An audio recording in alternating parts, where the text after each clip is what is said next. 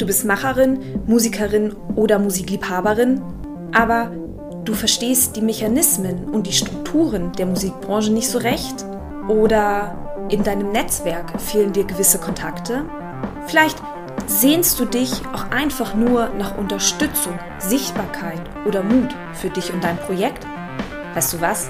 Du bist hier genau richtig. Hi und herzlich willkommen zum Podcast von Raketerei. Ich bin Imke Machura, ich wohne in Hamburg und mein Herz schlägt für Musik. Ich habe meine Leidenschaft zum Beruf machen können. Nicht als Musikerin, nein, dafür fehlt mir das Talent. Ich promote, ich bucke, ich manage ein Indie-Label. Ich bin Macherin. Ich bin eine von wenigen und ich frage mich schon lange, warum. Deswegen habe ich mich auf die Suche gemacht und ich habe Antworten gefunden. In dieser Podcast-Serie porträtiere und interviewe ich Frauen, die die Musikbranche prägen und mitgestalten. Ich zeige, wo die Frauen, Ladies und Bitches der Musikbranche stecken. Und noch mehr. Ich beantworte euch durch diese Interviews zentrale Fragen zur Musikbranche, mache auf Vorbilder sowie Vielfalt aufmerksam, empowere und vernetze. Klingt gut, oder?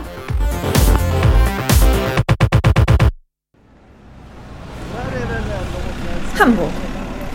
Marilene und Miriam arbeiten in einem kleinen Büro im zweiten Stock des Karo Stars im Karo-Viertel. Rechts an der Wand hängt ein großes grün-weißes Firmenbanner. Hinter der Tür googelt ein Teekocher. Es riecht nach Früchtetee. Marilene und Miriam sind die Geschäftsführerinnen der Plattform sofaconcerts.org. So war es aber nicht immer.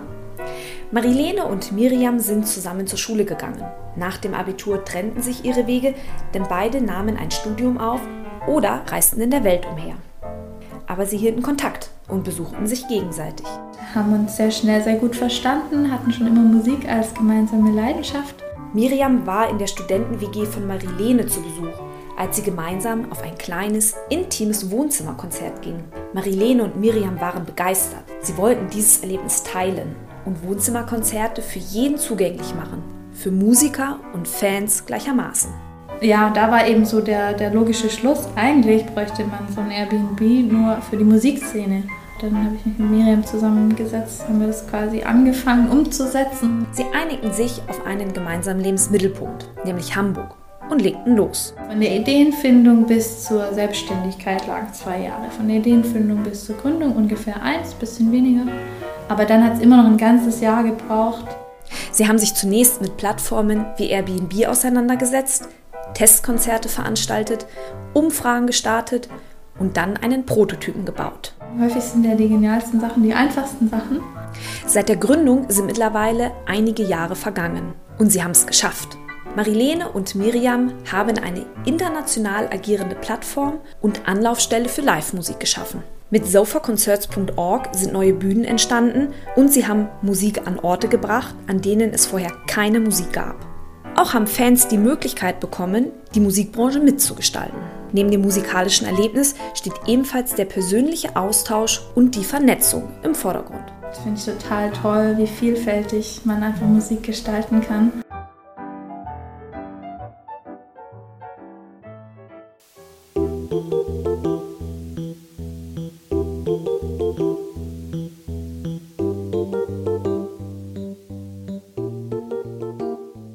Ich habe Marilene zum Interview getroffen. Sie ist eine der beiden Gründerinnen von sofaconcerts.org, einer Plattform im Internet, die Konzerte vermittelt. Ich möchte herausfinden, wie die Internetplattform funktioniert. Auch möchte ich wissen, welche Hindernisse Ihnen während der Gründung begegnet sind und vor allem, wie Sie mit diesen Hindernissen umgegangen sind. Marilene, schön, dass du da bist. Freut mich sehr, hier zu sein, Imke. Lass uns die Plattform sofaconcerts.org noch mal ein bisschen näher betrachten. Erklär mir doch bitte, wie funktioniert diese Plattform? Also einmal aus Künstler, aber auch aus Nutzerperspektive. Wie kann ich mir das vorstellen? Wir sind im Grunde eine Online-Community, die zwei Seiten zusammenbringt. Einerseits die Künstlerseite, die tolle Musik haben, die gehört werden wollen, die gerne Konzerte spielen und ihre Fanbase aufbauen wollen. Und auf der anderen Seite haben wir Musikfans, die neugierig sind, nicht nur die Musik in den Charts zu hören, sondern auch Künstler zu entdecken, die gerade auf dem aufsteigenden Ast sind und die auch bereit sind, entweder ihr Zuhause zur Verfügung zu stellen oder die Interesse haben, mal für besondere Anlässe, sei es jetzt die eigene Hochzeit oder die Geburtstagsfeier von Freunden und Familie, als Rahmen und als Anlass zu nutzen, die Künstler einzuladen und Musik live zu erleben. Wie genau funktioniert das? Künstler kann man sich ein Profil bei uns anlegen, stellt sich da vor mit Hörbeispielen, Videobeispielen und seiner Webseite. Er schreibt ein paar Takte über sich, warum man jetzt auf dieses Format auch Lust hat und was einen bei, bei einem Konzert erwartet. Und auf der anderen Seite kann man dann eben als, als Fan, kann man die Künstlerübersicht äh, da durchstöbern, kann sich eine Merkliste anlegen, Favoriten speichern und einfach mal Einladungen rausschicken, sei es für einen bestimmten Termin. Oder man kann auch sich als Gastgeber registrieren. Das heißt, ich mache meine Bühne sichtbar. Und das heißt, Künstler, die auf Tour sind, können sich dann bei mir bewerben, sehen, was haben andere Künstler, die bei mir gespielt haben, für Erfahrungen gemacht. Hat es denen gefallen? War das Publikum riesig und ist abgegangen oder war es eher ruhig und aufmerksam? Und äh, ebenso können sich eben Künstler auf Gastgeberseite bewerben. Wenn ich nun Gastgeber bin und es meldet sich ein Künstler bei mir, wie bekomme ich Leute in mein Wohnzimmer? Momentan ist es so, dass du einfach deine Freunde einlädst oder eine Facebook-Veranstaltung erstellst und darüber eben die so offen oder geschlossen gestaltest, wie du das möchtest. Häufig fragen auch Künstler, ob sie noch ein paar Leute mitbringen dürfen, wenn sie eh noch Fans in der Stadt haben. Und wir haben auch ganz viele Gastgeber, die das in öffentlichen Räumlichkeiten machen. Ich hatte es gestern mit einer Gastgeberin zu tun, die macht ersten Samstag im Monat, musikalischen Samstagnachmittag und die Tische sind im Voraus immer total ausgebucht. Wir haben verschiedene kleine Hotels oder auch Supermarkt-Sessions und da gibt es wirklich keine Grenzen, weil wir wirklich gemäß unserem Motto sozusagen jeden, jeden Ort zur Bühne machen können.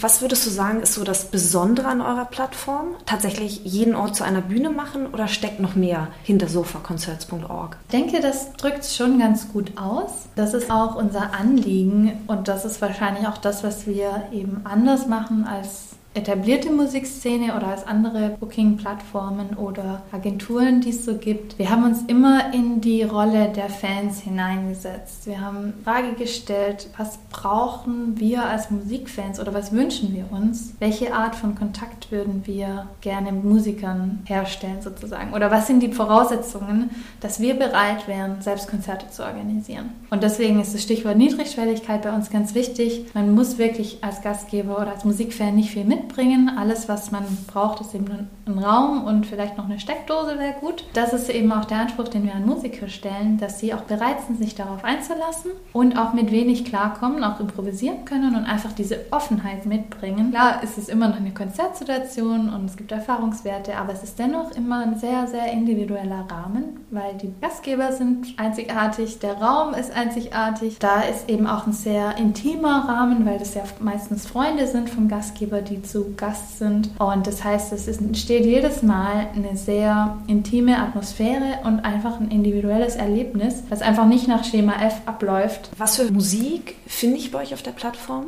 Ganz unterschiedlich. Also wir sind eben gestartet in einem Genre, wo auch so Wohnzimmerkonzerte am verbreitetsten waren, also so klassische Singer-Songwriter, Indie, Pop, Folk, Rock. Mittlerweile findet man aber auch alles von der Jazzband über Gypsy Swing, elektronische Klänge, einige DJs. Wirklich nichts, was es nicht gibt.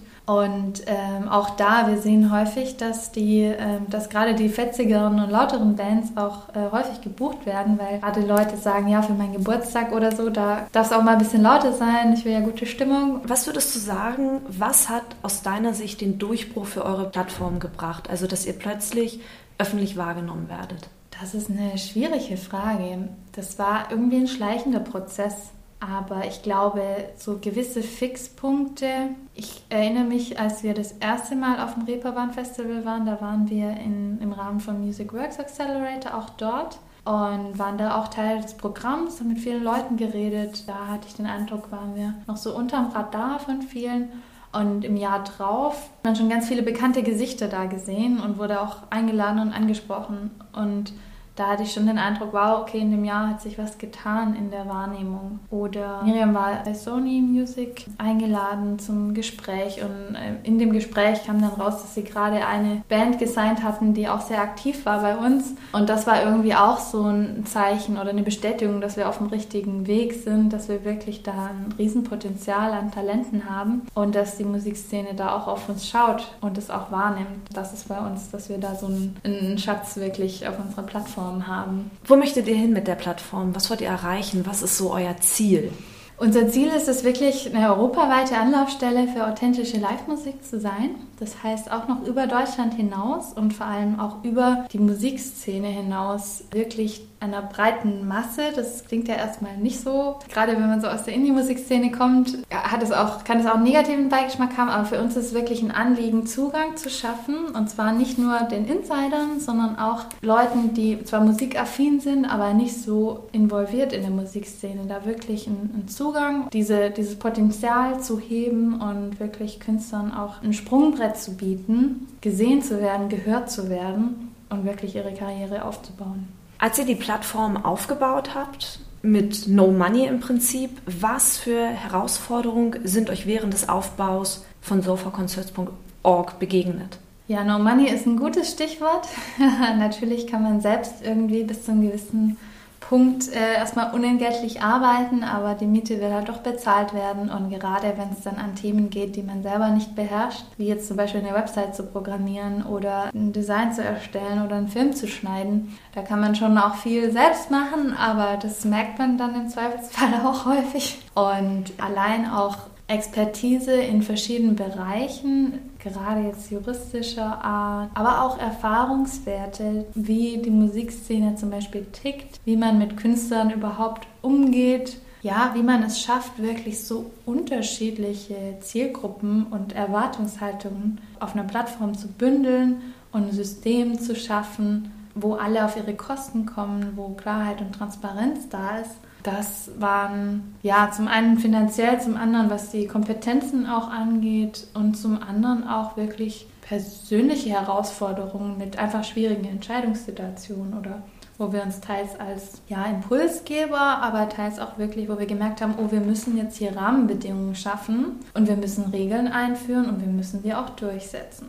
Das ist nach wie vor ein Thema, weil auch immer wieder Dinge angepasst werden wollen, weil es auch immer wieder Unklarheiten gibt oder Sonderfälle oder äh, auch Konfliktsituationen. Die Erfahrung kam dazu und in dem Sinne auch eine gewisse Souveränität und auch eine Gelassenheit mit vielen Dingen umzugehen. Genau, das wäre genau meine Frage, auch wie du mit diesen Herausforderungen umgegangen bist.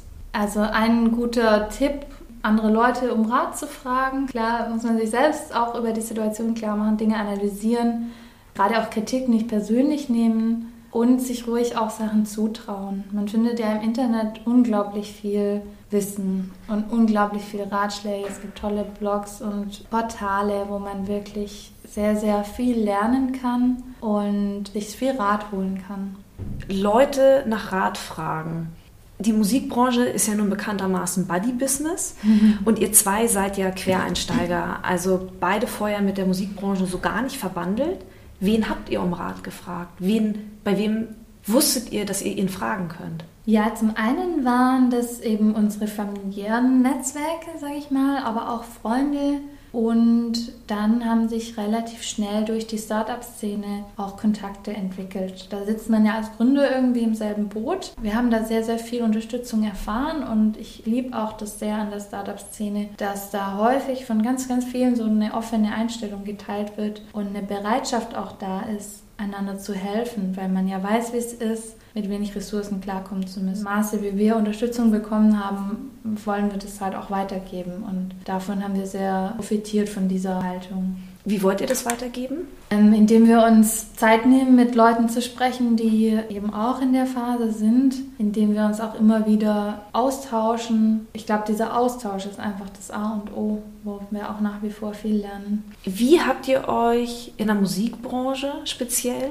ein Netzwerk aufgebaut? Da war tatsächlich für uns der Music Works Accelerator sehr wichtig, weil er uns wirklich auch nochmal mit Branchenkennern und mit Leuten, die schon jahrelang in der Musikbranche arbeiten, an einen Tisch Tisch gesetzt hat. Und natürlich ging ganz, ganz viel über den Kontakt mit den Künstlern, die ja der Kern unserer Community waren, die sich schon von Anfang an immer bei uns beworben haben, wo wir teils fast zu viel Zuspruch bekommen haben von Künstlerseite. Das war einfach ein gemeinsames Reinwachsen in dieses Projekt, in diese Vision, wo wir auch sehr, sehr viel von den Künstlern gelernt haben. Und auch nach wie vor kriegen wir viel Feedback, auch viel Kritik, sehr viel Konstruktives einfach, weil sie wissen, sie gestalten die Plattform dadurch mit. Und natürlich liegt uns daran, dass am Ende alle was davon haben. Und deswegen ist es auch unser oberstes Interesse, wirklich diese Meinungen und diese Wünsche zu berücksichtigen, damit wir alle möglichst viel davon haben, auf der Plattform unterwegs zu sein. Nochmal einmal kurz zurück auf diesen Netzwerkbau. Mhm. Sind euch auch Hürden begegnet? Und wenn ja, wie habt ihr diese Hürden überwunden? Wir haben am Anfang sehr viel Skepsis oder so eine Art wohlwollendes Belächeln ist uns entgegengetreten. Zwei junge Frauen, die mit sehr viel Leidenschaft eine Idee verfolgt haben, die auch erstmal, wenn man unser Logo auch sieht mit der Stehlampe und so dieses gemütliche Setting, da haben sich viele gedacht, ach, das ist ja nett, ach, ganz schön. Da mussten wir uns erstmal beweisen. Also manche Leute haben uns einfach gnadenlos unterschätzt und ich kenne, ich verstehe ja auch diese Zurückhaltung oder diese Skepsis, wenn einen Leute erstmal was erzählen, dann sagt man erstmal, ja, mach mal, bis du was vorzuweisen hast, mach mal deine Erfahrungen, bau das mal auf hol dir Feedback ein, teste das mal aus. Von daher ist es auch völlig nachvollziehbar, so eine Haltung erstmal an den Tag zu legen. Aber wir haben tatsächlich auch da eben eine Entwicklung gesehen, wie wir wahrgenommen wurden. Wir hatten ganz viele Presseartikel am Anfang oder Beiträge, wie wir von so einem Netzwerk von Freunden auch wahrgenommen wurden, ja, die Sofa-Concepts Mädels, bis wir irgendwann darauf bestanden haben, dass wir nicht mehr Mädels genannt werden. Das mussten wir aber einfordern, weil das einfach so Wahrnehmung geprägt hat und auch wir gemerkt haben, nee, wir sind zwei junge Frauen, wir sind zwei Unternehmerinnen, wir sind keine kleinen netten Mädels mehr. Und das ist einfach auch so eine innere Haltung, aber auch eine Wahrnehmung nach außen, die man auch prägen kann, die man auch in der Kommunikation mitgestalten kann. Und da haben wir einfach gemerkt, das war so eine Hürde oder vielleicht, aber es zeigt einfach auch gut so eine Wachstumskurve, dass wir einfach in unserem Selbstverständnis und auch in unserer Außenwirkung einen, einen Weg zurückgelegt haben. Also du hast jetzt einmal gesagt, klar, die Kommunikation nach außen? Mhm. Hat die Wahrnehmung von euch beiden geändert? Gibt es noch andere Punkte, noch andere Stellschrauben, die ihr gedreht habt, dass ihr anders wahrgenommen wurdet? Das ist eine gute Frage. Ja, ich denke, Kommunikation ist schon das A und O. Andererseits natürlich die Inhalte und die Substanz. Also gerade als wir dann auf Investorensuche waren und mit Leuten gesprochen haben, oder auch, äh, als wir uns um die Innovationsförderung beworben haben. Eigentlich ständig bei irgendwelchen Pitches oder Wettbewerben. Immer wenn man eben sein Unternehmen repräsentiert und auch in einer gewissen Wettbewerbssituation steht, da merkt man schnell eben, was zählt. Es ist wichtig, die Leute mitzureißen und zu begeistern, aber ebenso wichtig anhand von Fakten und von ja, Ergebnissen einfach passiert. Und wenn man eben Nutzerwachstum nachweisen kann und wenn man wirklich nicht nur eine Idee und einen Prototypen vorstellt, sondern eine funktionierende Plattform, dann ist es halt was ganz anderes und gibt auch eine ganz andere Autorität und eine ganz andere Street Credibility sozusagen und die muss man sich erarbeiten. Wir haben ja gerade bei der Kommunikation auch eher so über die großen Medien, du hast ja gesagt, Zeitungen mhm. haben über euch geschrieben und mhm. ihr habt irgendwann darauf bestanden, dass ihr nicht mehr die Mädels seid, sondern die Frauen. Welche Rolle spielen dabei die sozialen Netzwerke? Eine sehr, sehr große, also gerade für unsere Community, nach innen, sage ich mal, aber auch nach außen. Aber die eine Ebene ist ja das Unternehmen, das andere ist, uns, wie wir unsere Community erreichen, wie wir unsere Community zum Wachsen bringen. Und dafür waren vor allem die sozialen Netzwerke extrem wichtig. Wir haben sehr schnell angefangen, auch Videoclips zu drehen, die einfach so diese besonderen Momente einfangen, die Musik schafft. Und da hat vor allem Miriam auch immer sehr, sehr coole Visionen entwickelt und einfach Ideen gehabt für Überraschungen, für emotionale Momente, die einfach so dieses Besondere einfangen und transportieren, was eben auch so ein Sofakonzert ausmacht. Und die Videos wurden immer erfolgreicher, bis wir letzten Sommer haben wir einen Flashmob gedreht in der Hamburger Innenstadt mit Marvin Brooks, wo wir ein Sofa auf die Mönckebergstraße gestellt haben, wo verschiedene Passanten mit der Musik live überrascht haben. Und das ist so derartig eingeschlagen, das hat äh, weltweit über 20 Millionen Leute erreicht. Und dadurch ist unsere Facebook-Community explodiert innerhalb kürzester Zeit. Und das war wirklich so ein Wachstumsschub, wo wir auch nochmal gesehen haben, wow, zum einen auch nochmal die Credibility mit einer Facebook-Community von über 45.000 nimmt man einen ganz anders wahr als mit einer mit fünf. Auch wieder so dieses Handfeste, man braucht einfach Kriterien, die die Leute auch fassen können, die sie greifen können. Und darüber hinaus haben wir gemerkt, okay, wir haben da eine Expertise, wir schaffen es, Momente zu schaffen und auch zu transportieren über die digitalen Medien oder überhaupt über Medien. Und das ist eine Expertise, die ist für viele Firmen sehr, sehr spannend und sehr interessant. Und dadurch haben wir auch nochmal unser Marketing- und Kooperationsgeschäftsbereich, den wir nebenher auch schon aufgebaut haben, dadurch hat der nochmal einen ganz anderen Auftrieb aufbekommen. Als ihr eure sozialen Netzwerke angelegt habt, habt ihr klassisch gearbeitet mit Redaktionsplan und euch von Anfang an eine Strategie überlegt oder habt ihr einfach losgelegt? Nee, da trifft das Stichwort ganz gut zu. Der Weg entsteht im Gehen. Und da hat Miriam einfach ein gutes Händchen für, das von Anfang an in die Hand genommen und nach vorne gebracht mit der Zeit hat sich da einfach ein paar auch Erfahrungswerte rauskristallisiert, was funktioniert, was funktioniert nicht. Aber ich glaube nicht, dass sie jetzt je mal mit einem Handbuch oder mit einer Theorie da hingesessen ist, sondern das ist eher ein gewachsener Erfahrungswert. Gab es Bereiche, Menschen in der Musikbranche, bei denen ihr hart auf Ablehnung gestoßen seid? Ja, wir haben am Anfang auch recht viel Skepsis erfahren von Menschen, die gedacht haben, oh, ihr seid jetzt das Uber, äh, das Uber der Musikszene, ihr umgeht die klassischen Strukturen, das muss unbedingt negativ sein. Also wo so ein bisschen so diese Befürchtungen im Vordergrund standen, so was wir anrichten könnten, die auch nicht für voll genommen haben und dementsprechend auch jetzt nicht kein Interesse hatten, uns weiterzuhelfen oder irgendwie zu kooperieren. Klar, wir sprechen jetzt auch nicht alle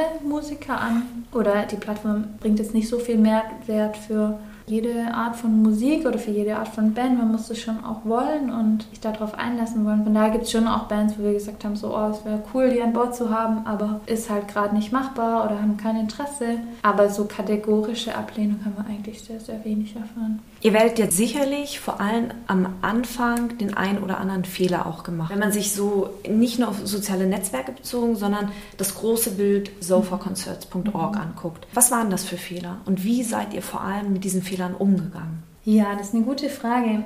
Wenn man mit Schwierigkeiten konstruktiv umgeht, dann sind Fehler immer auch eine Chance. Man lernt viel draus. Das klingt jetzt sehr pathetisch, aber es ist ja tatsächlich so, man hat einfach so einen Druck auch nach vorne zu gehen und Dinge voranzubringen dass man gar keine Zeit und auch gar keine Energie übrig hat, sich jetzt zu sehr aufzuregen oder zu sehr zurückzuschauen oder zu sehr in diesem Oh hätten wir doch oder was wäre, wenn wir damals anders entschieden hätten, zu verweilen. Also ich glaube, wir haben sehr, sehr viele Fehler gemacht. Ich könnte jetzt nicht sagen, wow, das war voll schlecht oder es an konkreten Situationen festmachen. Und wie gesagt, ich glaube nicht, dass es daran liegt, dass wir keine Fehler gemacht haben, sondern eher an diesem Getriebensein und an dieser Haltung und an dieser Ziel Zielorientiertheit. Würdest du diesen Weg wieder gehen? Ja, jein. das ist eine ganz witzige Frage. Ich glaube, wenn ich damals bei der Ideenfindung oder bei der, als die Idee entstanden ist, wenn ich gewusst hätte, was es für Konsequenzen hat, dann hätte ich mich dagegen entschieden, weil ich gedacht hätte, uff, viel zu anstrengend, äh, das wird sowieso nicht klappen. Also wenn ich so diese ganzen Hürden und, und Schwierigkeiten und Herausforderungen vorab gewusst hätte, hätte ich lieber eine ruhigere Kugel geschoben. Andererseits will ich es auch nicht missen und, und im Rückblickend sehe ich halt auch alles, was das Positives mit sich bringt. Ich glaube, ich war eine, eine gewisse Naivität schützt einfach auch sich auf Dinge oder sie bringt einen dazu, befreit einen wirklich, sich auf Dinge einzulassen und eine, eine positive Grundhaltung und auch ein, ein, ein, stabiles Netzwerk zu haben, auf das man im Zweifelsfall und im Falle von Scheitern auch wieder zurückfallen könnte, ohne jetzt wirklich irgendwie ins Bodenlose zu fallen oder zu viel aufs Spiel gesetzt zu haben. Und das war bei mir gegeben, von daher konnte ich auch gut sagen, ja, probieren wir aus. Wir haben weniger zu verlieren, als wir zu gewinnen haben, von daher let's go for it. Was würdest du Gründern raten? Genau das schafft euch eine Basis, auf die ihr zurückfallen könnt? Oder was würdest du Gründern mitgeben? Das ist auf jeden Fall was, was ich empfehlen würde, sich das zu überlegen. Wer oder was hält mich, auch wenn es schlecht läuft und wenn das Konzept nicht aufgeht. Es so eine Gründung verleitet auch dazu, sehr viel Identität dran zu hängen und dieses persönlich für seine Idee zu stehen und die immer zu repräsentieren, das macht auf jeden Fall was mit einem. Und dementsprechend, es nimmt einfach viel Lebenszeit ein, viel Energie ein. Und es gibt unglaublich viel Positives und auch viel Anerkennung. Und ist ein tolles Umfeld auch.